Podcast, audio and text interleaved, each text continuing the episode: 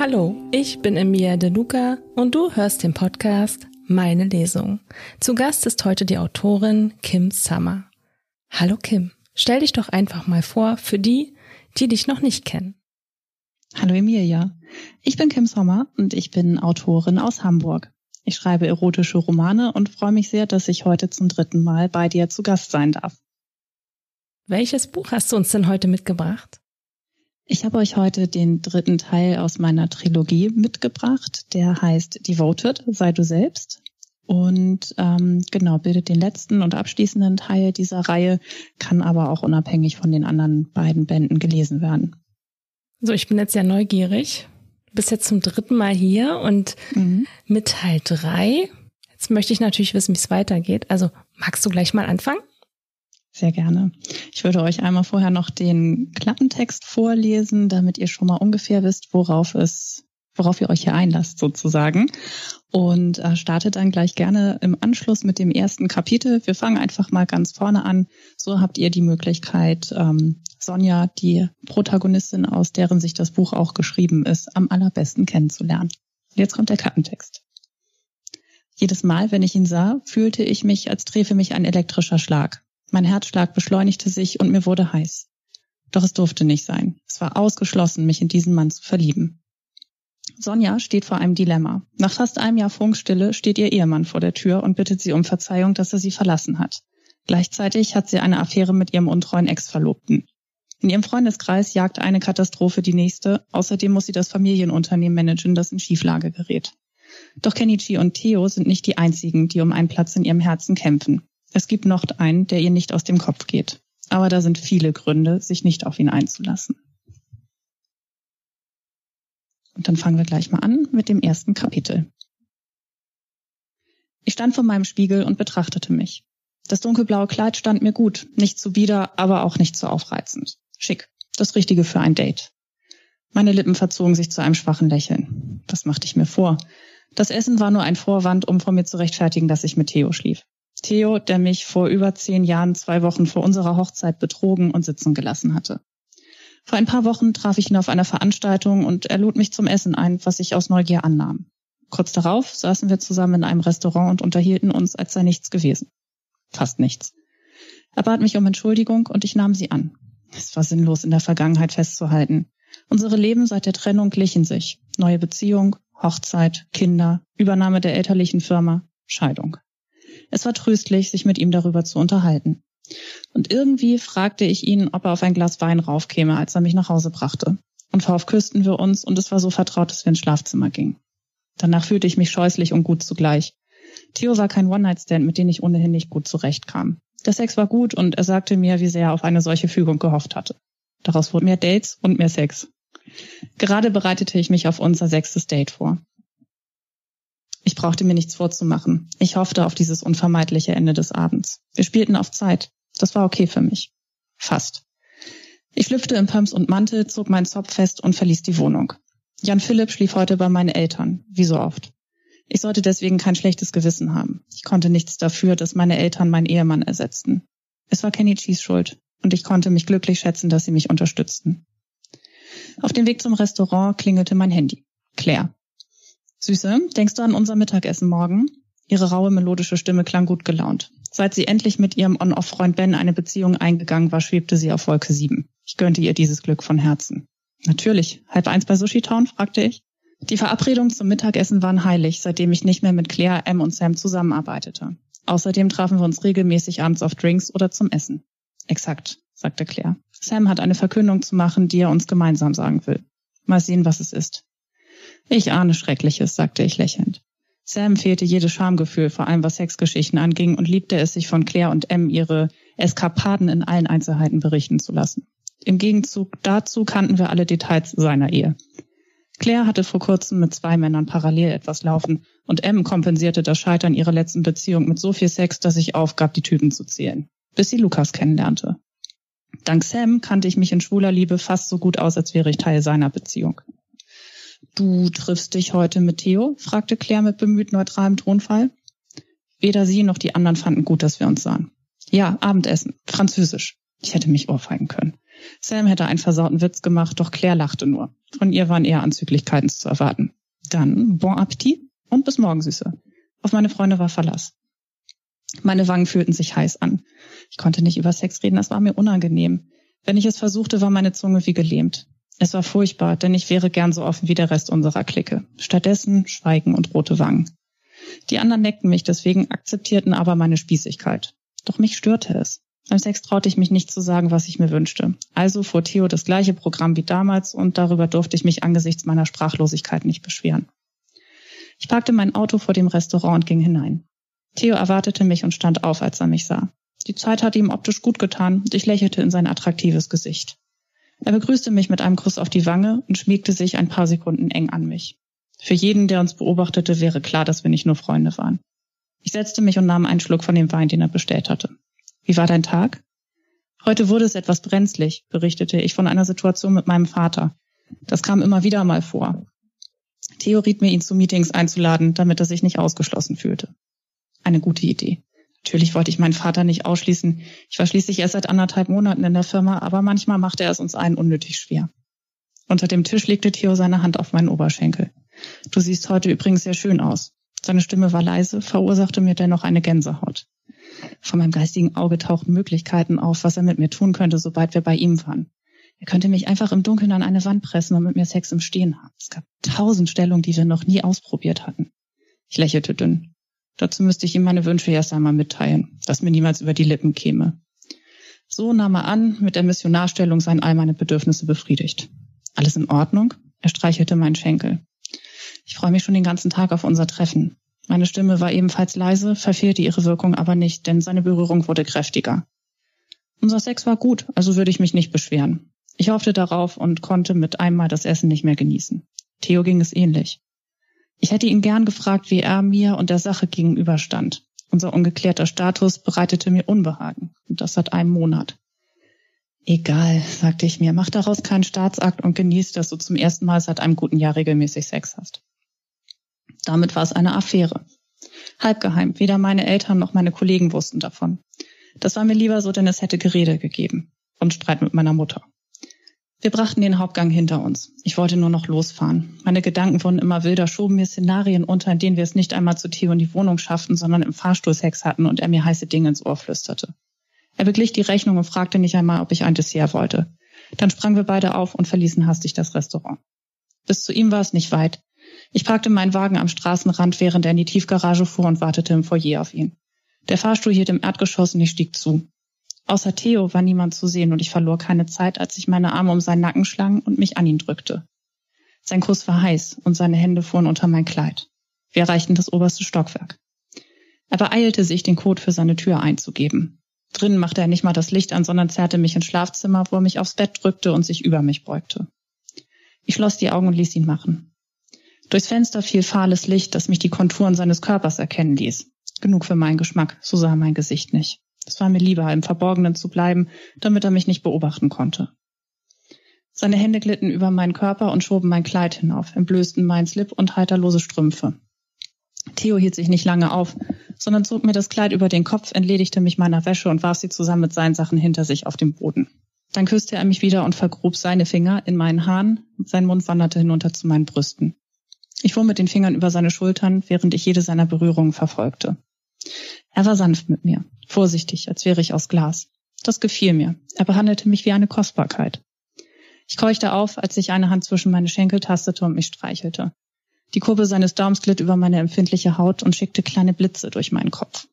Ich konnte ein Stöhnen nicht verhindern und biss mir auf die Unterlippe, um das Geräusch zu vermeiden. Mein Brustkorb unter seinen Lippen hob und senkte sich schnell, als er weitermachte. Gerade als sich das Gefühl intensivierte, hörte er auf und angelte nach einem Kondom. Das war mir unangenehm, als würden wir uns nicht kennen und müssen befürchten, uns bei dem anderen mit irgendwas anzustecken. Aber es war besser so. Sanft legten sich seine Lippen wieder auf meine. Er drückte meine Knie auseinander und positionierte sich zwischen ihnen, umfasste meine Oberschenkel, zog mich näher an sich heran. Sein heißer Atem auf meinem Hals verursachte mir eine Gänsehaut. Dann drang er in mich ein, Zentimeter für Zentimeter, und ich holte laut Luft. Er schob seinen Arm unter meine Schulter und begann zu stoßen, langsam und sanft, als könne er mir wehtun. Ich küsste seinen Hals, ein Impuls, der mir beinahe peinlich war, doch er trieb ihn an und ließ ihn schneller machen. Überrascht stöhnte ich auf. Das war's. Das war es, wie ich es mochte. Ich wollte mich ihm entgegen und schon spürte ich dieses Kitzeln, das sich bemerkbar machte, wenn ich ganz großes Glück hatte. Vielleicht klappte es heute Nacht. Ich krallte meine Finger in seine Schultern und versuchte ihm zu zeigen, dass er weitermachen sollte, durchhalten sollte, um mir einzuheizen und mich kommen zu lassen. Nur noch ein kleines bisschen länger und ich. Theo stieß einen grunzenden Laut aus und kam.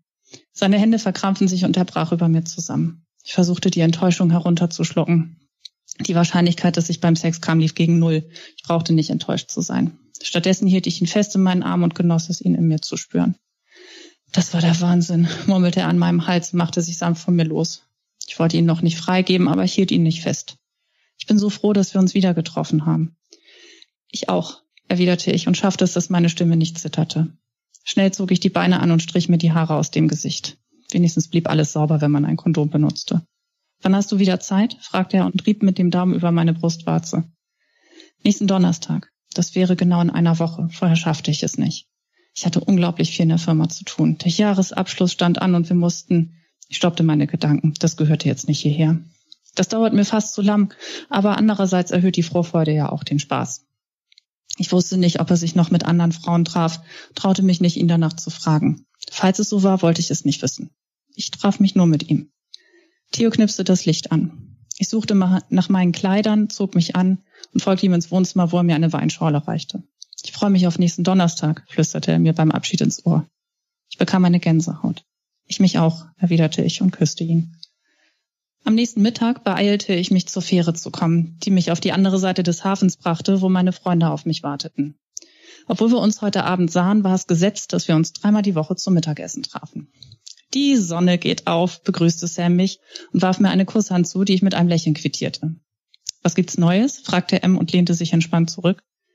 Jahresabschluss und Vorbereitung für unsere Weihnachtsfeier nächsten Freitag. Die Planung nahm viel Zeit in Anspruch, von dem Budget gar nicht zu sprechen. Wie war es gestern mit Theo? fragte Claire. Ich warf ihr einen gereizten Blick zu. Es war ein schöner Abend. Wir haben gegessen. Und danach hat es dir hoffentlich besorgt, sagte Sam erwartungsvoll. Ich zuckte zusammen und wurde rot. Er meinte es nicht böse. Er wollte mich auch nicht ärgern. Naja gut, ein kleines bisschen vielleicht. Aber in der Hauptsache hoffte er, dass ich guten Sex hatte und auf meine Kosten kam. Ich wusste nicht, was ich antworten sollte. Während meiner Ehe hatten sie mich meistens in Ruhe gelassen und akzeptiert, dass ich ihnen nicht mitteilen wollte, wie groß der Penis meines Mannes war. Seitdem wir getrennt waren, galt dieser Schutzschild nicht mehr. Von den dreien wusste ich alles. Ich wusste, welche Lukas Lieblingsstellung war und von Ben, welche BDSM-Tricks Claire ihm schon beigebracht hatte. Seitdem sie wieder fest zusammen waren, hielt sie sich etwas zurück, Trotzdem fiel es mir schwer, ihm in die Augen zu sehen, wenn ich ihn traf. Ich konnte mir bildlich vorstellen, wie er und Claire es trieben. Und von Tim kannte ich so viele Details, als wäre ich selbst schon mit ihm im Bett gewesen. Sam machte niemals Halt vor den Grenzen der Intimfähre, genauso wie die anderen. Deswegen war es ihnen auch unverständlich, dass ich nicht so offen sein konnte wie sie. Wie soll das mit euch beiden eigentlich weitergehen? fragte M und traf meinen nächsten Wundenpunkt. Sie hatte die Gabe, Dinge, die man verdrängen wollte, anzusprechen und in einen Satz zu fassen, als fände sich eine simple Lösung, wenn man ein paar Minuten darüber sprach. Manchmal war das genau richtig. Manchmal nervte es einfach nur und schmerzte, so wie jetzt. Ich weiß es nicht, gestand ich.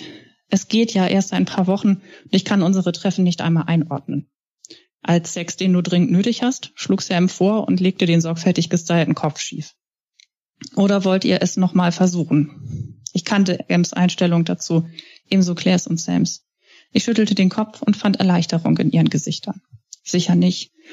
Wie es ist, ist es in Ordnung, aber ich weiß nicht, ob ich ihm vertrauen könnte, nachdem ich brach ab. Er dich damals betrogen hat, so flierte M.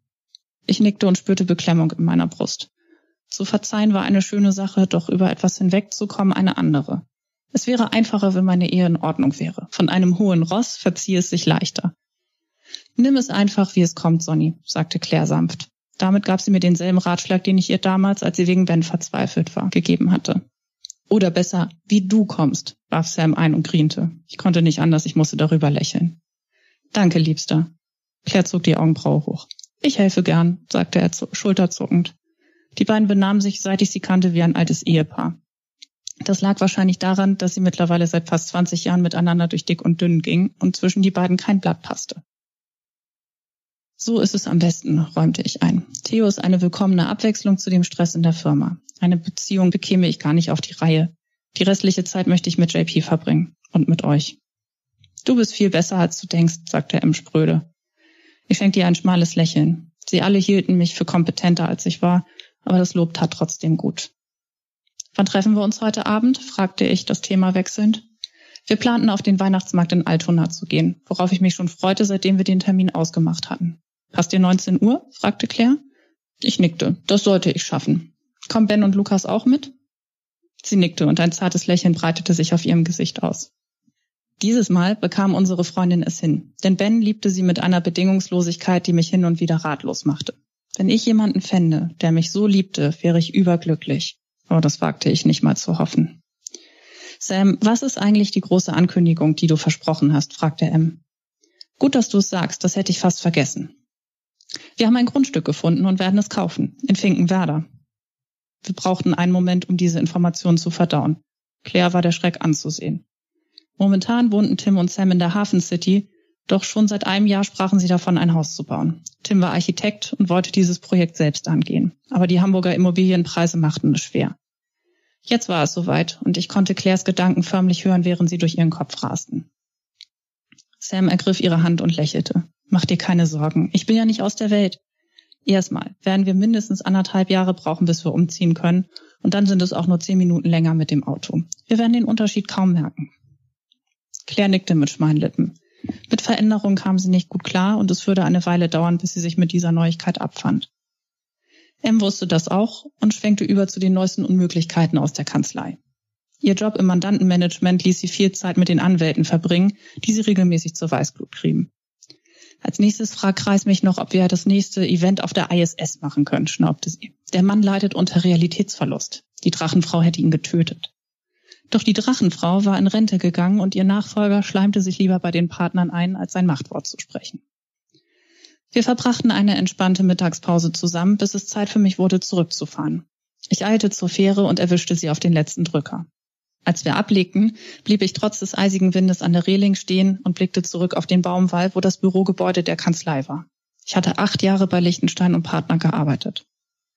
Ich schüttelte den Kopf und drehte mich zum anderen Ufer. Es hatte keinen Sinn, sentimental zu werden. Dafür gab es zu viel zu tun. Und niemand wusste schließlich, wie lange die drei noch bei der Kanzlei arbeiten würden. Nachdem Claire die Beförderung zur Head of Office entgangen war, weil ihr Konkurrent Gerüchte über sie verbreitete, war es eine Frage der Zeit, bis es ihr zu viel wurde. Sie hat es nicht nötig, dass man so mit ihr umging. Ich vermutete, dass die anderen dann auch nicht mehr bei L&P bleiben würden. Am Ende war ich vielleicht zur rechten Zeit gegangen.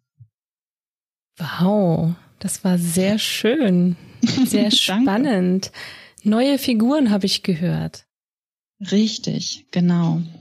Magst du die mal vorstellen? Ich bin sehr neugierig. Sehr gerne. Also in den ersten beiden Bänden ist ja Claire die Hauptfigur gewesen. Da ging es hauptsächlich um die Geschichte zwischen Claire und Ben. Wie das ausgegangen ist, haben wir jetzt eben schon gehört. Und jetzt im dritten Band geht es um Sonja. Sonja ist eine Freundin von Claire und tauchte auch schon sehr regelmäßig in den ersten beiden Bänden auf. So haben wir dann auch erfahren, dass ihr Ehemann eines Tages plötzlich nicht mehr da gewesen ist und sie war nun als plötzlich alleinerziehende Mutter ganz auf sich gestellt. Ähm, für mich ist Sonja eine sehr interessante Person, weil sie auf der einen Seite Frau ist, auf der anderen Seite auch Mutter eines siebenjährigen Sohnes. Und dann hat sie jetzt auch noch äh, die elterliche Firma übernommen und ist auch noch Geschäftsführerin. Das heißt, sie hat ganz viele Leute um sich herum, die ganz viele Erwartungen an sie haben denen sie allen irgendwie gerecht werden muss. Das ist ganz schön viel Arbeit für eine einzelne Person und deshalb hat es mir auch so Spaß gemacht, ihre Geschichte zu erzählen. Jetzt treten verschiedene Männer in ihrem Leben auf. Der eine, den haben wir gerade schon kennengelernt, das ist Theo. Ähm, Theo hat ebenfalls die Firma seiner Eltern übernommen äh, und die sind geschäftlich auch miteinander verbandelt. Und vor zehn Jahren hätten Theo und Sonja fast geheiratet. Das leider nicht stattfand, weil äh, Theo dann doch äh, aus Versehen im falschen Bett gelandet ist. Ähm, eine weitere Person, die ähm, jetzt im nächsten Kapitel auftauchen wird, ist Kenny Chi. Das ist äh, Sonjas Ehemann.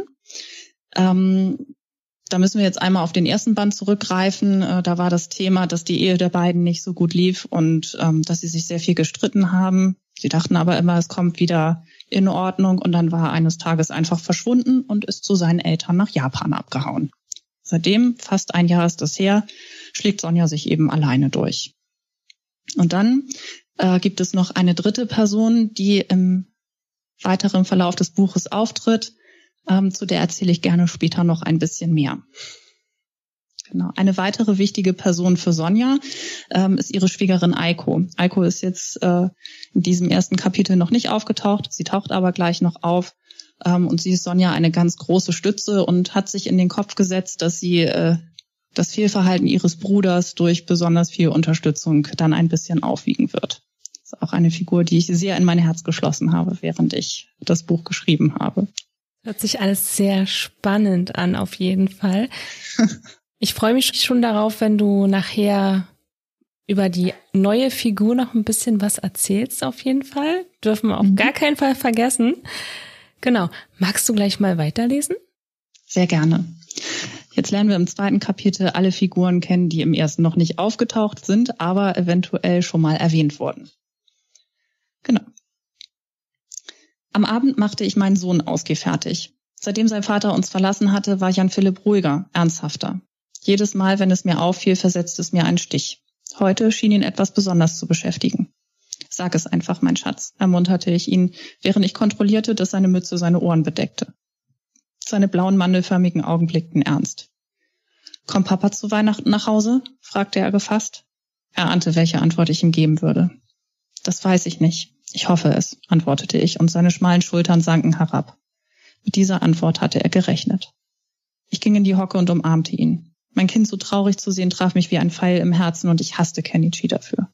Hey, fürs Erste machen wir uns einen schönen Abend, ja? Es sind alle da, auch Em und Eiko. Er grinste schief. Ich mag Em, sie ist voll verrückt. Wenn du wüsstest, wie verrückt, dachte ich und erinnerte mich an ihre Sexeskapaden der letzten Monate. Sie hat es pro Woche schätzungsweise mit drei Typen getrieben, um ihre Trennung zu verarbeiten, bis sie an Lukas kleben blieb. Ich zog meine Downjacke und Winterstiefel an und wir machten uns auf den Weg zur S-Bahn. JP liebte das Bahnfahren und ich war froh, in Altona keinen Parkplatz suchen zu müssen. Noch letztes Jahr war er an meiner Hand gelaufen, aber jetzt mit sieben war er schon zu groß und zu cool dafür. Es waren nur vier Stationen mit der Bahn, dann hatten wir unser Ziel erreicht. Ich brauchte einen Moment, um mich am Altonaer Bahnhof zu orientieren, weil ich immer den falschen Ausgang nahm. Auch dieses Mal stand ich auf der verkehrten Seite und musste mich mit JP über die Busstation quälen, wo es brechend voll war.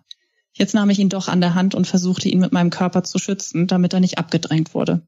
Im Feierabendstress nahmen die Leute keine Rücksicht auf ein Kind. Immer verläufst du dich, Mama, mäkelte er und ich rollte mit den Augen. Sogar ihm fiel das auf. In drei Jahren war er wahrscheinlich schlauer als ich und würde mich an der Hand hinter sich herziehen, wenn er sich dann überhaupt noch in der Öffentlichkeit mit mir zeigen wollte. Schließlich waren wir durch die dichteste Menschenmenge geschlüpft und erreichten die Straße, in der der Weihnachtsmarkt aufgebaut war. Wie verabredet trafen wir uns am Glühweinstand neben dem Karussell. Sam und Tim warteten bereits und hatten Dion dabei. Das zweijährige farbige Mädchen war zum Niederknien süß und lächelte uns mit seinen Milchzähnen an. Ich umarmte meine Freunde und sah Eiko und Katharina ankommen. Meine Schwägerin hatte sich nach einem One-Night-Stand in die hübsche Frau verliebt. Kurz darauf fing Katharina in der Kanzlei an. Sie war Rechtsanwältin. Zu sehen, wie glücklich die beiden waren, ließ mein Herz aufgehen. Eikos Scheidung war hässlich gewesen und gipfelte in einem Sorgerechtsstreit, den sie vorerst verloren hatte. Heute aber hatte sie meine beiden Nichten dabei, die mich freundlich umarmten. Tante Sonny, krähte die vierjährige Rika, während ihre ältere Schwester schon meinen, ihren Cousin herzte. Auch sie hatten die asiatischen Gesichtszüge geerbt und sahen zum Niederknien und puppenhaft süß in ihren dunkelblauen Winterjacken aus. Ein richtiges Familientreffen, erklang Ems spöttische Stimme hinter mir. Sie war gerade mit Lukas eingetroffen. Er wohnte um die Ecke. Sie kam zu Fuß. Ich mochte ihn. Er war Mitte 30, hatte ein freches Gesicht und ein loses Mundwerk. Genau die richtige Ergänzung für M, die es nicht leiden konnte, wenn man ihr kein Paroli bot. Trotzdem war ein krasser Kontrast zu Kurt, der Mitte 50 und eher der gesetzte Typ gewesen war. Nun ja, über Lukas Vorzüge Kurt gegenüber war ich umfassend aufgeklärt. In diesem Moment kamen Claire und Ben an, auf die sich die Kinder ebenfalls stürzten, weil sie alle unbedingt mit ihm spielen wollten. Ich beobachtete die beiden und sah das strahlende Gesicht meiner Freundin, während ihr Partner, 13 Jahre jünger als sie, mit den Kindern herumalberte. Dabei fragte ich mich, ob das zum Thema zwischen den beiden werden würde. Claire war, wie ich auch, 40 und hatte keine Kinder, was bisher für sie okay gewesen war. Aber was, wenn Ben, für den der Zug noch ewig nicht abgefahren war, diesen Wunsch auf kurz oder lang äußerte? Sonny, alles okay bei dir? Du guckst so komisch. Eikos Gesicht schob sich in mein Blickfeld, die fein schwarzen Augenbrauen hochgezogen. Neben ihr stand Katharina und amüsierte sich über Lukas, der sie gleich angequatscht hatte. Seine Faszination für das lesbische Paar war offensichtlich. Hoffentlich kam er nicht auf dumme Gedanken, denn es gab auch Sachen, die M nicht machte. So eine oder zwei. Alles bestens, wiegelte ich lächelnd ab und drückte sie. Dann ist ja gut. Ich dachte nur, du wirst vielleicht down, weil du heute Abend der einzige Single bist. Ei, machte Katharina vorwurfsvoll und es dauerte eine Sekunde, bis Eiko ihr Fettnäpfchen realisierte. Genau wie ich. Denn bis sie es eben angesprochen hatte, war es mir gar nicht in den Sinn gekommen. Oh Mann, tut mir leid, presste sie geknickt hervor. Ich bin so unsensibel. Leider ja. Sam reichte mir kopfschüttelnd einen Becher Glühwein. Immer mit Anlauf in die Scheiße. Sie streckte ihm die Zunge raus und sah mich bittend an. Nicht sauer sein. Bin ich nicht, wehrte ich ab. Bis eben war es mir nicht einmal aufgefallen. Aber jetzt guckte Eiko noch bedröppelter und sah sich hilfesuchend nach ihrer Freundin um. Aus dem Augenwinkel bekam ich mit, wie Ben, Lukas und Tim mit den Kindern in Richtung Schmalzgebäck Bude abzogen. Mach dir keine Sorgen um mich, ich bin gut versorgt. Eikos Augenbrauen zogen sich wieder nach oben. Theo? Ich nickte kurz und wandte mich meinem Glühwein zu, bevor sie etwas dazu sagen konnte. Dabei fing ich den warnenden Blick auf, den Katharina ihr zuwarf und auf dem sie den Mund wieder zuklappte. Mir aber war der Spaß an dem Abend vergangen. Ich wünschte mich, ich wäre zu Hause geblieben, auf der Couch mit JP, einen Film ansehen und Popcorn essen. Sam legte mir die Hand auf die Schulter. Hey, nimm noch einen Schluck, sagte er leise, und M hackte sich bei mir unter. Sie pustete in ihren Becher und setzte dann schulterzuckend an, während sie Lukas mit den Kindern beobachtete. Ihr Gesicht wurde traurig. Sie hatte es ihm immer noch nicht gesagt. JP hat mich vorhin gefragt, ob Kenichi zu Weihnachten nach Hause kommt. Ich wusste nicht, warum ich das sagte. Meine Stimmung war doch schon schlecht genug. Wahrscheinlich, um M nicht auf ihre heimliche Abtreibung ansprechen zu müssen. Man hat schon Pferde kotzen sehen, brummte sie in ihren Becher. Mein Sohn kam freudestrahlend angerannt und präsentierte mir eine Tüte Schmalzgebäck, die er mit den anderen teilen wollte. Die Hälfte des Puderzuckers verteilte sich bereits über seine Jacke, wie ich seufzend feststellte.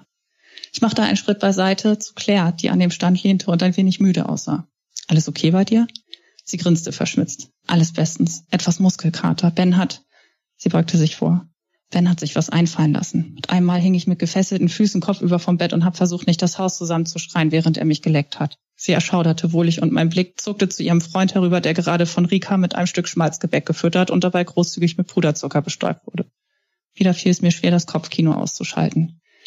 Wie ist Theo eigentlich im Bett? Ist er einfallsreich? fragte Claire an ihrem Glühwein nippend. Ist ja schon ein bisschen her, dass ihr das letzte Mal gevögelt habt. Ich hoffe, er hat dazugelernt. Es ist in Ordnung, sagte ich, obwohl ich damit nicht durchkommen würde. In Ordnung, schnaubte sie. Du brauchst jemanden, der dich den ganzen Stress, den du jeden Tag hast, vergessen lässt. Mit in Ordnung solltest du dich nicht zufrieden geben. Mehr als ihm möglich ist, kann er mir nicht geben, sagte ich. Natürlich hätte es mir besser gefallen, wenn er sich mehr Zeit gelassen hätte, sich mehr um mich gekümmert hätte. Aber dazu hätte ich was sagen müssen. Egoisten mochte ich noch nie, murmelte sie.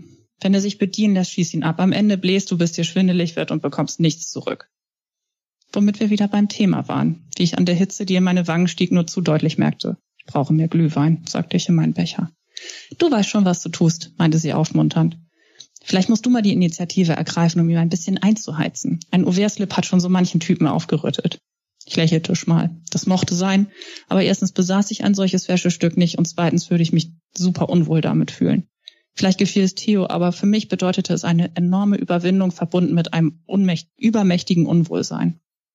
Ich präsentierte mich nicht gerne nackt, war mir allzu deutlich meiner Schönheitsfehler bewusst. Die Kaiserschnittnarbe, die kleinen Dellen am Po, an den Oberschenkeln. Ich fühlte mich einfach wohler, wenn man sie nicht sah. Claire und M kannten solche Probleme nicht. Jede von ihnen hatte ich schon nackt gesehen, sie hatten ebenfalls Makel. Aber ihnen war das egal. Sie akzeptierten sie als Teil ihres Körpers und das kam bei Männern an, die darauf viel weniger achteten als wir selbst. Ich seufzte und klopfte JPs Jacke ab, als er sich, als er zu mir kam und mir sein letztes Stückchen Schmalzgepäck anbot. Am allermeisten stand ich mir doch selbst im Weg. Am nächsten Tag fuhren wir zu meinen Eltern zum Mittagessen. Als Kenichi mich verließ, wollte ich unser Haus schnellstmöglich loswerden und zog mit JP zu meinen Eltern. Die Immobilie war schnell verkauft und von dem Gewinn konnte ich einen Großteil unserer Eigentumswohnung bezahlen. Auch den teuren Wagen gab ich zurück und fuhr seitdem einen Golf aus dem Firmenfuhrpark. Ohne meine Eltern hätte ich die Zeit nicht überstanden, obwohl es anstrengend war, wie schlecht meine Mutter über Kenichi redete. Ich dachte selbst ja nicht besser über ihn, aber es war sinnlos, es immer wieder durchzukauen. Wenigstens tat sie es nicht mehr in JPs Gegenwart, nachdem wir uns deshalb einmal in die Haare bekommen hatten. Es war nicht richtig, vor ihm so über seinen Vater zu sprechen. Kam Kenichi irgendwann zurück, musste er sich selbst erklären.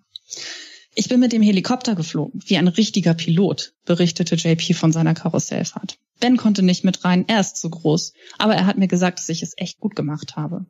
Ben? fragte meine Mutter mit hochgezogener Augenbraue. Claires Freund, erklärte ich und sie nickte enthusiastisch.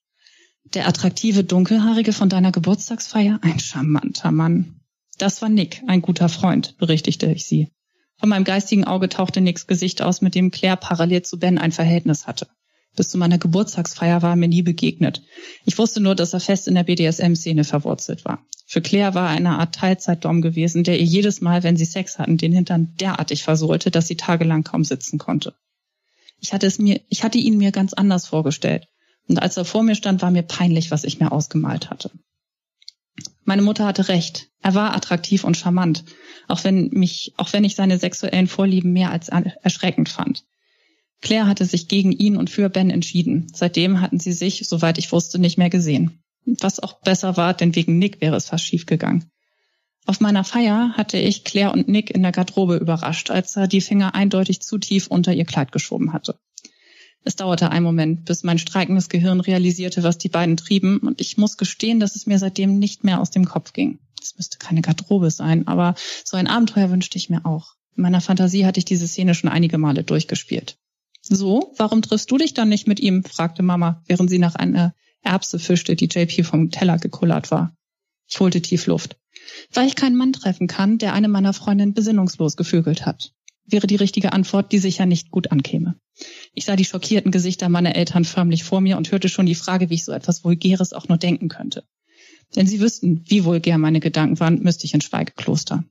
Ich weiß nicht, ich kenne ihn kaum, wich ich aus. Außerdem habe ich momentan keine Zeit für einen Mann in meinem Leben. Ich möchte erst in der Firma sattelfest werden. Ich kann öfter vorbeikommen, wenn du willst, bot mein Vater an. Kann dir alles erklären, nochmal mit den Leuten reden, damit alles hinhaut, eine Ansage machen. Ich legte meine Hand auf seine und lächelte. Danke, Papa, aber das brauchst du nicht. Es klappt gut mit den Kollegen, es ist alles in Ordnung. Eine Ansage brauchst du nicht machen, sonst denken sie noch, ich wäre ein kleines Mädchen. Mama ist Chefin, weißt du, sagte JP stolz. Sie macht das ganz toll, hat Iris mir gesagt. Das ist sehr lieb von Iris, meiner Verwaltungsmitarbeiterin. JP grinste und berichtete seinen Großeltern von dem Schmalzgebäck auf dem Weihnachtsmarkt. Meine Gedanken drifteten zurück zur Garderobenszene. Wie Claire genießerisch die Augen schloss und ihre Stirn gegen seine Schulter sank, als sie gekommen war. Ich bekam Gänsehaut bei der Vorstellung, dass ich an ihrer Stelle gewesen wäre. Nur ein Moment, ein kleiner Kick, an den ich mich erinnern könnte, als ich einmal losgelassen hatte und mir alles egal war. Heute Abend, wenn JP schlief, würde ich auf meinen Hocker steigen und das Kästchen ganz oben, ganz hinten aus meinem Kleiderschrank holen. Dort bewahrte ich die Gegenstände, die ich von Eiko im Laufe der Zeit bekommen hatte, auf. Da meine Schwägerin Dildos und Vibratoren designte, hatte sie unbegrenzten Zugang zu allen Sexspielzeugen. Ich verwendete sie nicht oft, zu selten würden meine Freunde sagen, aber heute Abend war der Zeitpunkt gekommen, an dem ich davon Gebrauch machen würde. Damit käme ein ruhiger Abend vor dem Fernseher zu einem guten Abschluss. Fürs Erste musste ich mich zusammenreißen und mich wieder auf das Gespräch bei Tisch konzentrieren. JP erzählte von seinen Cousinen und Katharina. Ich kann immer noch nicht glauben, dass Eiko. Meine Mutter zögerte und warf ihrem Enkel einen scheuen Blick zu. Nun ja, diese Art von Beziehung eingegangen ist. Du meinst, dass sie lesbisch ist, präzisierte ich. Meine Mutter zuckte zusammen. Sonja, zischte sie, nicht vor Jan Philipp. Lesbisch bedeutet, dass Tante Eiko mit einer Frau zusammen ist. Katharina ist sehr nett, meldete er sich zu Wort. Meine Eltern versteinerten. Wenn zwei Männer zusammen sind, nennt man das schwul, so wie Sam und Tim. Und die anderen sind retro. Ich biss mir auf die Lippe, um nicht loszulachen. Hetero, mein Schatz. Obwohl retro es auch trifft. Mein siebenjähriges Kind war aufgeklärter als meine Eltern, die aussahen, als hätte sie der Schlag getroffen. Ich finde es toll, dass wir in einer Gesellschaft leben, wo jeder lieben kann, wen er möchte. Meine Worte gefielen ihnen nicht und mein Vater schauderte. Mamas Augenbraue hob sich spöttisch. Ich wüsste gern, ob sie ihren Eltern von dieser neuen, toleranten Liebe erzählt hat. Ihr Vater wird sicher begeistert sein. Damit sprach sie ein Thema an, das Eiko seit Beginn ihrer Beziehung umtrieb. Meine Schwiegereltern waren schwierig und ich hatte nur selten bedauert, dass sie in Japan lebten. Dieses Bestehen auf Tradition, wie mein Schwiegervater es betrieb, war anstrengend und für mich kaum nachvollziehbar. Seit zehn Monaten fragte ich mich, wie Henzo das Verhalten seines Sohnes, seine Familie im Stich zu lassen, bewertete. Wie sich das mit der Ehre japanischer Männer vereinbaren ließ, egal wie deutsch Kenny Chief war. Fakt war aber, dass Aiko ihren Eltern von ihrer Beziehung zu Katharina nichts erzählt hatte. Da sie am anderen Ende der Welt lebten, schien das nicht notwendig. Den daraus resultierenden Stress musste sich niemand antun. So tat ich den Einwurf meiner Mutter mit einem Schulterzucken ab und wandte meine Aufmerksamkeit wieder meinem Sohn zu. Er erzählte gerade von seinem letzten Schultag. Ein sichereres Konversationsthema ist die sexuelle Orientierung meiner Freunde. Zu Hause setzte ich JP in die bis zum Rand mit Schaum gefüllte Wanne, ging in mein Schlafzimmer und stieg auf besagten Hocker vor meinem Kleiderschrank. Jetzt hatte ich Zeit, um das richtige Gerät auszuwählen.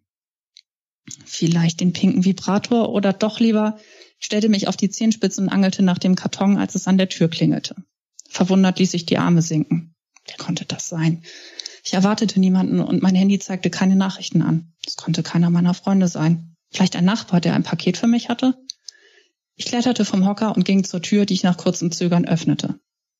Mir wurde eiskalt und ich machte unwillkürlich einen Schritt zurück, als ich meinen Besucher erkannte. Was machst du denn hier? Meine Hände fühlten sich taub an und mein Kopf summte. Am liebsten hätte ich die Tür zugeschlagen, doch dafür fehlte mir die Kraft. Vor mir stand mein Mann und sah mich ausdruckslos an. Ich, er ließ die Hände sinken. Darf ich reinkommen? Nein. Ich stellte mich in die Tür, um ihn den Blick auf mein Refugium zu versperren. Doch da trat meine Nachbarin Frau Wildenstein in den Flur. Sie war eine furchtbar neugierige Person, die sich gern über die anderen Bewohner das Maul zerriss. Ich atmete tief durch und trat beiseite. Scheiße. Komm rein. Kenichi trat in den Hausflur und sah sich um. Wo ist er? fragte er mit belegter Stimme. In der Wanne. Ich klang rau, als wäre meine Stimme rissiges Papier, das jeden Moment zu kleinen Stückchen zerfiel, die sich in alle Winde zerstreuten. Mit tauber Hand deutete ich auf die Küche und setzte mich an den kleinen Tisch, an dem wir immer frühstückten. Er nahm mir gegenüber Platz. Ich betrachtete meinen Ehemann, der nach Worten rang und wusste nicht, was ich denken und fühlen sollte. Er trug noch immer den schmalen Kimmbart, doch seine schwarzen Haare waren kürzer als früher. Ich fühlte mich wie gelähmt. Normalerweise hätte ich dem Besuch etwas zu trinken angeboten, doch ich wollte nicht, dass er hier war. Tausend Fragen rasten durch meinen Kopf und ich hatte Angst, was JP tun könnte, wenn er gleich aus der Badewanne kam. Warum bist du hier? fragte ich schließlich, nachdem Kenichi sich auf die Lippen gebissen und den Kopf geschüttelt hatte, als wäre er ratlos, was er tun sollte. Ich muss mit dir reden. Dann rede. Aber sitz hier nicht rum und schweig mich an. Du bist einfach abgehauen, zischte ich, unfähig, mich zu zügeln. Ohne ein Wort hast du ein Flugzeug genommen und dein Kind und mich verlassen. Ich weiß. Das Schlimmste, was ich je getan habe. Das würde ich unterschreiben. Mir war das alles zu viel, die dauernden Streitereien, die Vorwürfe, die schlechte Stimmung zwischen uns. Ich habe es nicht mehr ausgehalten. Rede dich nicht raus. Ich habe mit deinem Wehrführer gesprochen. Er hat mir gesagt, dass du die Beurlaubung schon Ende November eingereicht hast. Du hattest dein Verschwinden von langer Hand geplant und mich verarscht. Tränen traten in meine Augen. Du hast mir so oft gesagt, dass wir es wieder hinbekommen. Dass du dich anstrengen wirst, es mir nicht so schwer zu machen. Und dabei hast du heimlich still und leise deinen Abgang geplant. Ich, setzte er an, doch ich war noch längst nicht fertig. Kannst du dir vorstellen, in welche Situation du uns gebracht hast, wie Jan Philipp sich gefühlt hat, als sein Vater verschwunden war, ohne sich von ihm zu verabschieden? Ich musste dich auch noch in Schutz nehmen. Ich biss mir auf die Lippe. Ich weiß gar nicht, warum ich dich reingelassen habe. Am liebsten würde ich dich nie wiedersehen. Das verstehe ich, räumte er ein. Und es tut mir leid. So leid. Ich habe dich allein gelassen. Uns, korrigierte ich ihn. Für unseren Sohn war das Ganze noch zehnmal schlimmer als für mich. Du bist klargekommen, habe ich gemerkt, sagte er, und zum ersten Mal spürte ich seine Wut. Als ich vor unserem Haus stand, fand ich leider einen anderen Namen an der Klingel. Was hätte ich denn tun sollen? fuhr ich ihn an. Der Abtrag war astronomisch und ich hatte nur noch mein eigenes Einkommen zur Verfügung. Was blieb? Mir blieb nichts anderes übrig. Wie hast du uns eigentlich gefunden? Du warst wohl kaum bei meinen Eltern. Meine Mutter hätte ihm das Gesicht zerkratzt. Eiko.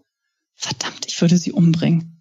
Es hat lange gedauert, bis sie mir mit der Adresse rausgerückt ist. Nachdem mir eine fremde Frau die Tür geöffnet hat, die ihre lesbische Lebensgefährtin ist, hatten wir ein unschönes Gespräch. Wenigstens das, dachte ich grollend. Papa? riss mich JPs Stimme aus meinen Gedanken. Ich zuckte zusammen und sah ihn in seinem gestreiften Bademantel in der Küchentür stehen, das Gesicht unglaublich verzogen. Mit einem Mal sah er viel kleiner aus, als er war. So verletzlich und zart. Hey, mein Großer. Kenichi stand auf. JP zögerte, sein Blick zuckte zu mir herüber, auffordernd, die Situation aufzuklären, doch ich war wie erstarrt. Mein Herz schien zu zerreißen, als ich seine Verwirrung sah. Kenichi legte die Arme um ihn und JP machte sich steif. Wie groß du geworden bist. Ich bin schließlich schon sieben, erwiderte er. Kenichi nickte. Die beiden hatten geskypt, so dass sie sich nicht gänzlich aus den Augen verloren. Doch wegen der Zeitverschiebung war es schwierig gewesen, so dass mitunter mehr als eine Woche zwischen den Anrufen lag. Mit mir hatte er es sorgfältig vermieden zu sprechen. JP machte sich von seinem Vater los und kam zu mir. Mama, darf ich auf deinem Schoß sitzen? fragte er schüchtern, und ich zog ihn auf meine Knie. Kenichi nahm mir gegenüber Platz. Was willst du, Ken? fragte ich so ruhig ich konnte. Von meinem Kind würde ich keine Szene machen. Ich würde stark und tapfer bleiben wie die letzten Monate. Für ihn war ich der Fels in der Brandung und ich würde ihn nicht noch mehr Sicherheit nehmen, nur um Kenichi nicht anzuschreien. Ich bin gekommen, weil es mir leid tut. Sochan, sagte er leise. Als er mich mit dem Spitznamen nannte, den er mir gegeben hatte und mich an die glücklichen Zeiten unserer Ehe erinnerte, verwandelte sich mein Magen in einen Eisklumpen. Ich möchte dich um Verzeihung bitten. Und dich auch, Großer. Und euch fragen, was ich tun kann, damit wir wieder eine Familie werden. Wie? Das war's schon? Nein. Ja, das war's jetzt. Also das war das zweite Kapitel. Hm. Wie geht's denn jetzt nur weiter? Tja. Jetzt sind schon ein paar Figuren in Position gebracht, würde ich sagen. Ja, genau. Erzähl mal noch von der nächsten Figur, bitte. Ja, ähm, diese nächste Figur ist äh, eben auch schon thematisiert worden im Gespräch mit Sonjas Eltern, obwohl er selber noch nicht in, äh, in Erscheinung getreten ist. Und zwar ist das Nick, der äh, ja, ehemalige Geliebte von Claire. Ähm, der wird noch auftauchen und äh, auch eine weitere Rolle in äh, in Sonjas Leben einnehmen, wobei das Ganze natürlich denkbar schwierig ist. Er ist mit ihrer Freundin zusammen gewesen, so mehr oder weniger, die wären fast zusammengekommen und es ist alles in allem sehr schwierig und Sonja fühlt sich unglaublich unwohl in seiner Gegenwart. Diese ganze Hintergrundgeschichte auch mit Claire und äh, was die auch so zusammen gemacht haben, äh, das ist für sie halt sehr unangenehm und äh, sie findet sich immer wieder in Situationen wieder, in denen sie sich äußerst unwohl fühlt und sich etwas merkwürdig verhält. Aber es ist ganz einfach so, dass da eine Faszination liegt, die ja zu mehreren äh, Zusammentreffen dann einfach führt.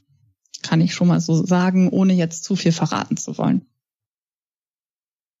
So, jetzt musst du uns natürlich noch erzählen, wo dein Buch spielt. Gibt es einen mhm. besonderen Ort? Ich habe schon ein bisschen schon was rausgehört, aber du kannst ja mal ein bisschen erzählen.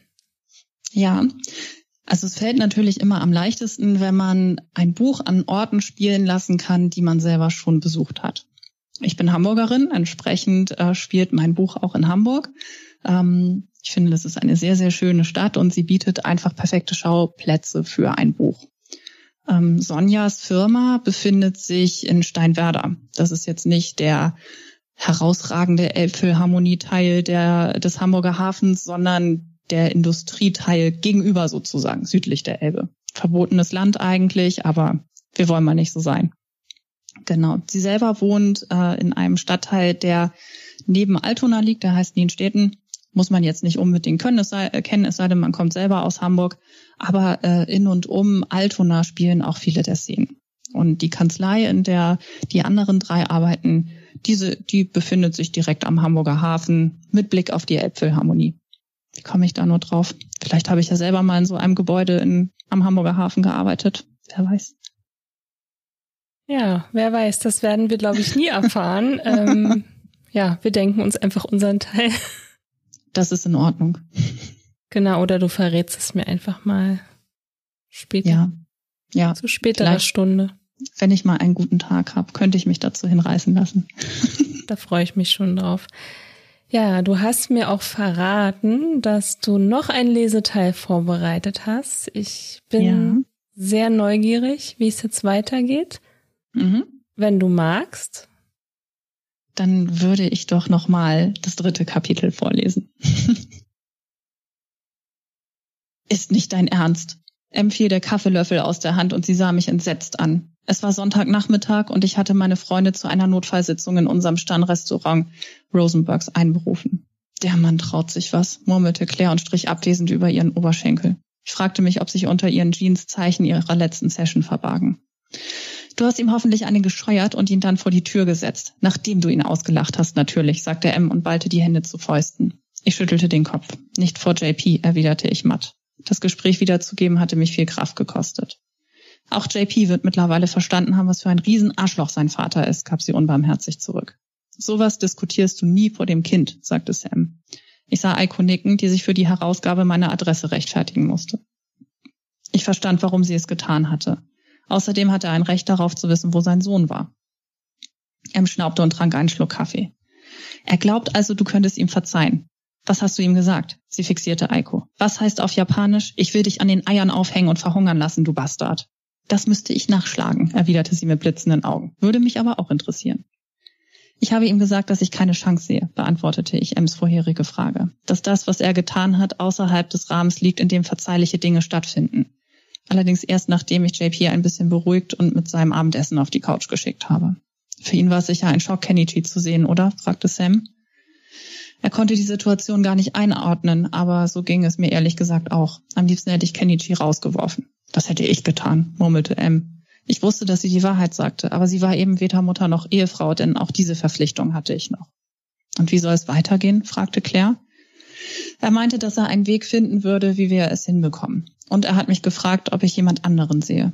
Ich schloss die Augen. Ich weiß nicht, was mich geritten hat, aber ich habe ihn an den Kopf geworfen, dass ich nicht allein sein muss, nur weil er abgehauen ist. Daran hatte er zu knabbern.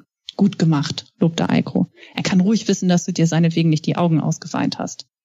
Ich hatte mich nach dieser Äußerung beschissen gefühlt. Ein Triumph war mein Ausbruch sicher nicht.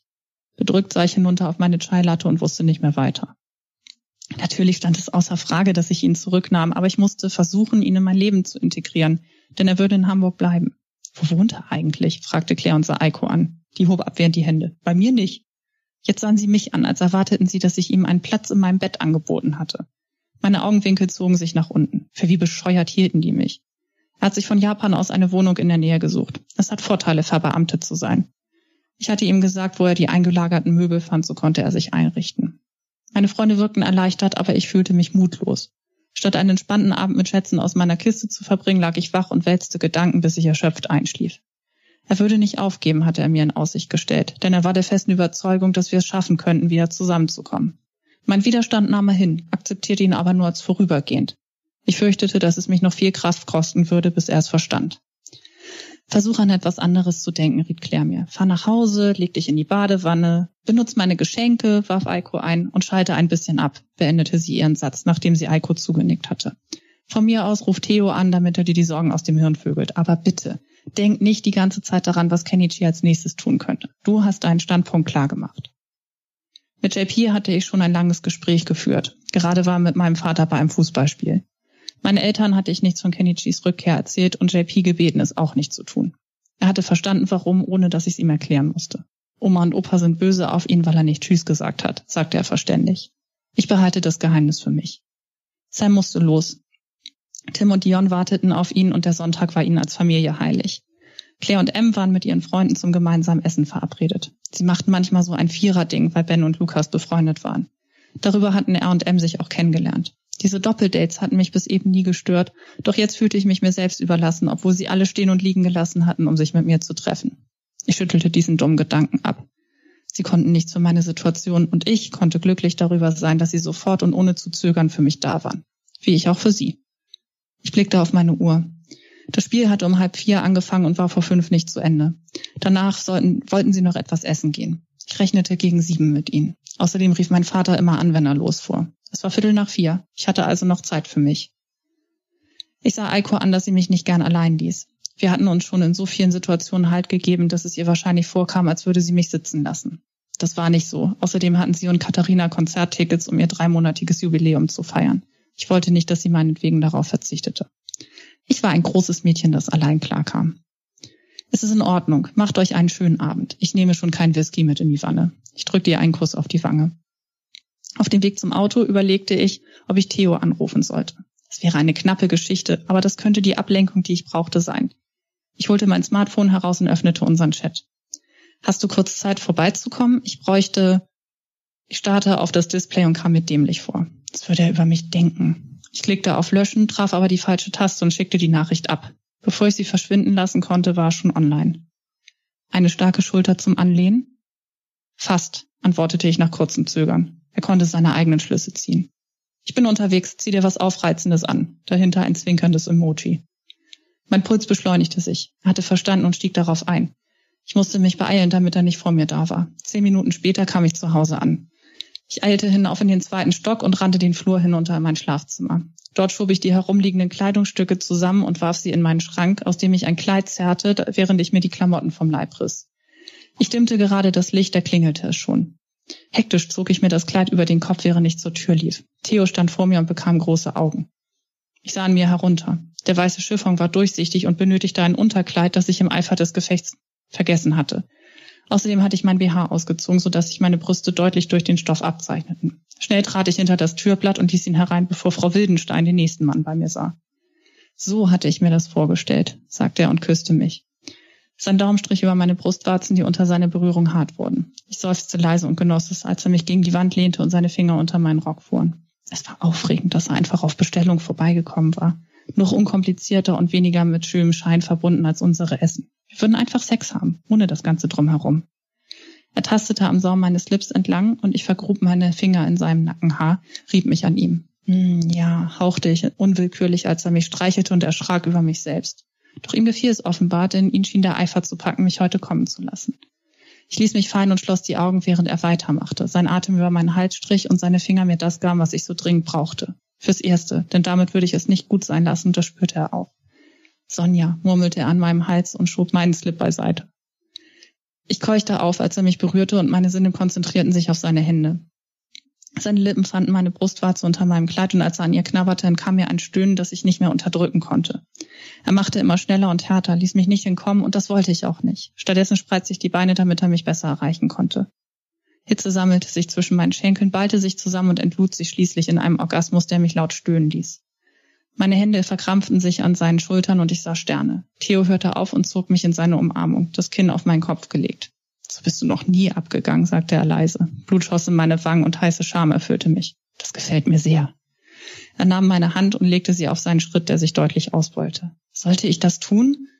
Gedanken rasten durch meinen Kopf wie ein Karussell, zu schnell, um sie fassen zu können. Ich sah nur Bilder. Ich auf den Knien vor ihm, seine Hand in meinem Haar. Ich auf der Kommode, er zwischen meinen Schenkeln. Ich mit dem Gesicht zur Wand und er hinter mir. Mich verließ der Mut, also lehnte ich mich an ihn und flüsterte, lass uns in mein Schlafzimmer gehen. Ich ging voran, da fasste er im Gehen nach dem Saum meines Kleidesschuppes hoch und streichelte meinen Po. Ich habe eine Idee. Er zog mich zum Bett. Bitte knie dich hin. Ich tat es, lauschte mit angehaltenen Atem, was er nun tat. Seine Kleidung raschelte, als er sie zu Boden fallen ließ. Dann schob er mein Kleid wieder hoch über meine Taille und zog mein Slip hinunter bis zu meinen Knien. Ich verkrampfte mich und sah stur geradeaus. Was er wohl gerade dachte, von meine nackte Rückseite betrachtete. Ob er mich schön fand? Seine Hände legten sich auf meinen Hintern und knieteten die Backen. Dann drückte er meinen Oberkörper noch etwas tiefer. Ich ahnte, was er vorhatte, und es behagte mir nicht. Aber hatte ich mir nicht Abwechslung gewünscht? Lass ihn einfach machen und genieß es, sagte ich mir. Doch es fiel mir schwer, mich nicht wie eine Zuchtstute zu fühlen. Er bezog Position hinter mir und ich spürte seine Berührung. Vorsichtig suchte er den richtigen Punkt, streichelte mich mit seiner Spitze und versenkte sich dann in mir. Ich stöhnte auf. Es fühlte sich unerwartet gut an. Meine Finger verkrampften sich im Laken, als ich den Kopf endlich ausschaltete. Theo massierte meinen Hintern, begann sich zu bewegen, bedächtiger, als ich es brauchte. Ich würde ihm diese Zeit geben. Ob ich das Gefühl noch intensivieren könnte, wenn ich mich selbst berührte? Ich traute mich nicht, es zu versuchen, sondern drückte den Rücken durch und kam ihm entgegen. Er keuchte, legte seine Hände auf meine Hüfte und wurde schneller. Ich presste die Lippen zusammen und versuchte die Geräusche, die an die Oberfläche entweichen wollten, zu unterdrücken. Bitte mach weiter, flehte ich ihn stumm an. Bitte, nimm mich genau so. Es fühlte sich so gut an, so verboten, was er mit mir machte. Genau richtig nach allem, was ich mit mir herumschleppte. In diesem Moment existierte nur der Sex, nichts weiter. Als er über mir mit einem unterdrückten Schrei zusammenbrach, schluchzte ich leise. Sanft zog er mich an sich und barg mich in seinen Arm, drückte mir einen Kuss auf die Stirn. Das war so scharf, murmelte er in mein Ohr. Ich schloss die Augen und erwiderte seine Umarmung. Mein Mund war wie zugeklebt. Warum hast du mich angerufen? Das hast du vorher noch nie gemacht. Leider. Ich warf einen schnellen Blick auf meinen Wecker. 20 nach fünf. Ich hatte Zeit, um ihm die Neuigkeiten zu berichten. Möchtest du ein Glas Wein? Dabei erzählt es sich leichter, sagte ich mit belegter Stimme und ging auf sein Nicken in die Küche, nachdem ich mir meinen Morgenmantel übergezogen hatte. Während ich eingoss, kam er angezogen hinterher und nahm das Glas entgegen. Jederzeit. Weißt du, das sage ich dir als Freund, Sonja. Du hast etwas Besseres verdient als dein Mann und die Scheidung einzureichen war das einzig Richtige auf sein Verhalten. Du hast es nicht nötig, dich so behandeln zu lassen. Ich hoffe, das weißt du. Du bist so viel mehr wert als dieser arme Idiot. Ich wusste nicht, was ich dazu sagen sollte. Theo klang wie meine Mutter. Meine Freunde würden sowas nie sagen. Zwar, dass ich mich nicht so behandeln lassen sollte, aber sie würden niemals einen anderen Menschen herabsetzen. Nicht einmal nach einem Verhalten, wie Kenny G es an den Tag gelegt hatte. Erneut zuckte mein Blick zur Uhr. Mein Handy lag auf dem Sofa bereit, falls mein Vater anrief. Theo bemerkte es und trank seinen Wein aus. Am besten versuchst du das Ganze erstmal zu verdauen. Ich kann mir vorstellen, dass es ein ziemlicher Schock für dich war, als er vor der Tür stand. Er stand auf und küsste mich. Wir sehen uns am Donnerstag, ja? Du schaffst das. Ich nickte und schickte mich an ihn zur Tür zu bringen, doch er winkte ab. Lass gut sein, ich finde den Weg. Dann war er weg. Ich starrte ihm hinterher, da klingelte mein Handy. Für mehr als McDonalds konnte ich ihn nicht begeistern, sagte mein Vater betrübt. Fastfood war nicht nach seinem Geschmack. Wir sind in 20 Minuten da. Das reichte, um zu duschen. Ich wollte nicht nach einem fremden Mann riechen, wenn mein Sohn nach Hause kam. Das Kleid warf ich in die Wäsche und hastete ins Badezimmer. Wenigstens für ein paar Minuten hatte ich die ganze Misere vergessen. Es funktionierte also, was meine Freunde immer behaupteten. Man konnte sich den Kopf freivögeln. Später, als ich mit JP auf der Couch saß und mir seine Lieblingssendung ansah, kuschelte er sich an mich, etwas, das er seit einiger Zeit nur noch selten machte. Ich schlang die Arme um seinen zarten Körper und drückte ihn an mich. Bei all dem Mist in meinem Leben waren er und meine Freunde etwas, das mich konstant glücklich machte. Mama, bist du noch böse auf Papa? fragte er und presste seinen Kopf gegen meine Schulter. Ein kaltes Gefühl fuhr durch meine Brust. Schuld. Ich bin gar nicht mehr so wütend. Ich bin traurig, weil er so lange weg war und sich nicht um dich gekümmert hat. Jetzt ist er wieder da. Das war eine Tatsache. Ja, und ich hoffe, dass er jetzt viel Zeit für dich hat, mein Schatz. Papa hat mir gesagt, dass er gern wieder bei uns sein möchte. Aber er muss vorher versuchen, dass du ihn wieder magst und ihm verzeihst, weil er sich so schäbig benommen hat. Kenichi hatte mit Jan Philipp gesprochen, bevor er gestern Abend gegangen war. Mein Mund wurde trocken, als mein Sohn sich aufrichtete und mir ernst ins Gesicht blickte. Mit einem Mal sah er seinem Vater ähnlicher denn je und mein Herz wurde schwer. Wenn ich noch einen Wunsch für Weihnachten frei habe, dann wünsche ich mir, dass wir wieder eine Familie sind. Oh, was für ein zauberhaftes Ende. Oh. ja, jetzt ist das Buch auch zu Ende. Ist doch alles gesagt, oder? Ja. Nein, es. Nein. es, kommt, es kommen noch 21 weitere Kapitel, also. Wirklich? Ja. Wow. Okay. Ganz schön langes Buch. Wie viele Seiten hat es? Weißt du es aus dem Kopf? 338. Nicht schlecht. Es lohnt mhm. sich. Also wer jetzt wissen möchte, wie es weitergeht, kauft sich das Buch. Das wäre gut, oder? Das ja. muss ja noch einiges passieren auf den nächsten 290 Seiten. Ja, ich muss es noch lesen, auf jeden Fall. das mache ich auch. Ich bin jetzt neugierig. Ja, dann freue ich mich schon sehr auf dein Feedback hinterher. Das bekommst du. Jetzt verrat uns mal, wo wir dich bei Social Media finden und vor allen Dingen, wie du da heißt und was man so generell über dich findet. Also ich habe einen äh, Instagram-Account, der heißt Kim Sommer. Ähm, und äh, darüber kann man mich am besten auch finden. Ich muss zugeben, dass ich meine Zeit lieber mit Schreiben und allerdings auch mit Arbeiten verbringe und mich deshalb nicht so um diesen Account kümmere, wie er es verdient hat. Aber ich gelobe Besserung und wenn man mir schreibt, antworte ich auch auf jeden Fall. Das ist sehr gut, dass du dich mehr dem Schreiben widmest als Social Media. Sehr vorbildlich, muss ich sagen. Ja. ich gehe dann davon aus, dass bald wieder was Neues von dir erscheint, wenn du so fleißig bist.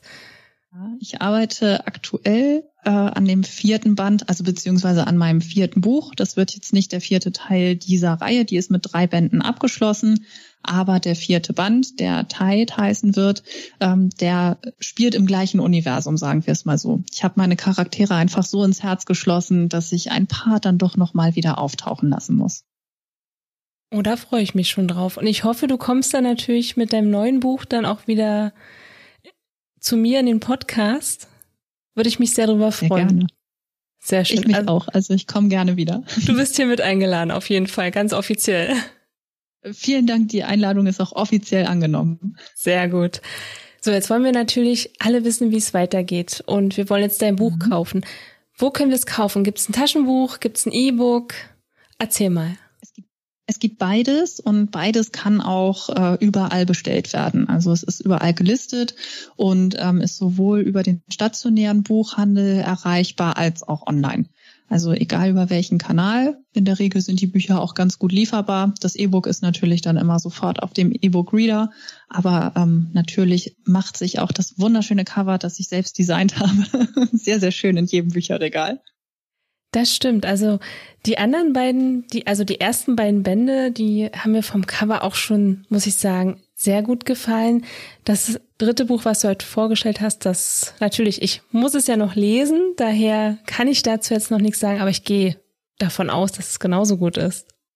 Ich gebe mir auf jeden Fall immer Mühe und eine kleine Kostprobe hast du ja jetzt schon bekommen. Genau. Ja, was wünschst du denn noch von deinen Lesern? Also ich wünsche mir natürlich von meinen Lesern, dass die ganz viel Spaß haben, während sie meine Bücher lesen. Ich hoffe, dass ich sie in meine Welt entführen kann und im besten Fall fühlen sie sich vielleicht sogar als Teil der Clique und fiebern mit den einzelnen Akteuren mit und äh, sind da ganz tief drin. Ähm, und dann würde ich mich natürlich sehr über ein Feedback freuen, wenn das Buch dann gefallen hat oder dann würde ich äh, mich freuen, wenn es ein schönes Feedback dazu gäbe und äh, gerne über Social Media oder über alle Plattformen, wo man das dann halt auch kaufen kann. Bei Lovely Books bin ich übrigens auch, also da findet man mich dann auch. Ja, das stimmt, da habe ich auch schon nachgeguckt. Und ich, ich muss mal. sagen, ich habe ja das erste Buch schon gelesen und ich fühlte mich immer wie ein Teil der Clique. Ah, perfekt. Dann geht der Plan auf. Also ja. wenn man sich quasi als fünftes Klickenmitglied fühlt, dann habe ich alles so gemacht, wie ich mir das vorgestellt habe. Denn ich habe mich, als ich das geschrieben habe, tatsächlich auch gefühlt, als säße ich immer mit am Tisch und als würden die Gespräche direkt vor meinen Augen stattfinden. Und es ist toll, dass das bei dir so angekommen ist. Das freut mich sehr. Ja, ich fand es wirklich total toll. Ich meine, man ist dann zwar dabei, aber man redet nicht, man hört einfach mhm. nur zu und ich fand das total spannend. Also ist dir definitiv gelungen, auf jeden Fall. Schön. Ja, ja Kim, wir sind Danke. leider am Ende. Schade. Nein, das gibt's doch gar nicht. ja. Ja, leider schon. Also ich meine, von mir aus hättest du noch mehr vorlesen können, das weißt du. Man kann nie genug haben und ich freue mich auf jeden Fall, wenn du dann mit deinem neuen Buch wieder bei mir zu Gast bist. Bald, hoffentlich wenn es irgendwann fertig ist. Ich freue mich und ja, bis dahin wünsche ich dir auf jeden Fall alles Gute und natürlich auch noch einen schönen Tag. Danke, den wünsche ich dir auch. Also, bis zum nächsten Mal. Eure Emilia. Wenn dir die Folge gefallen hat, abonniere den Podcast und über eine Bewertung würden wir uns sehr freuen.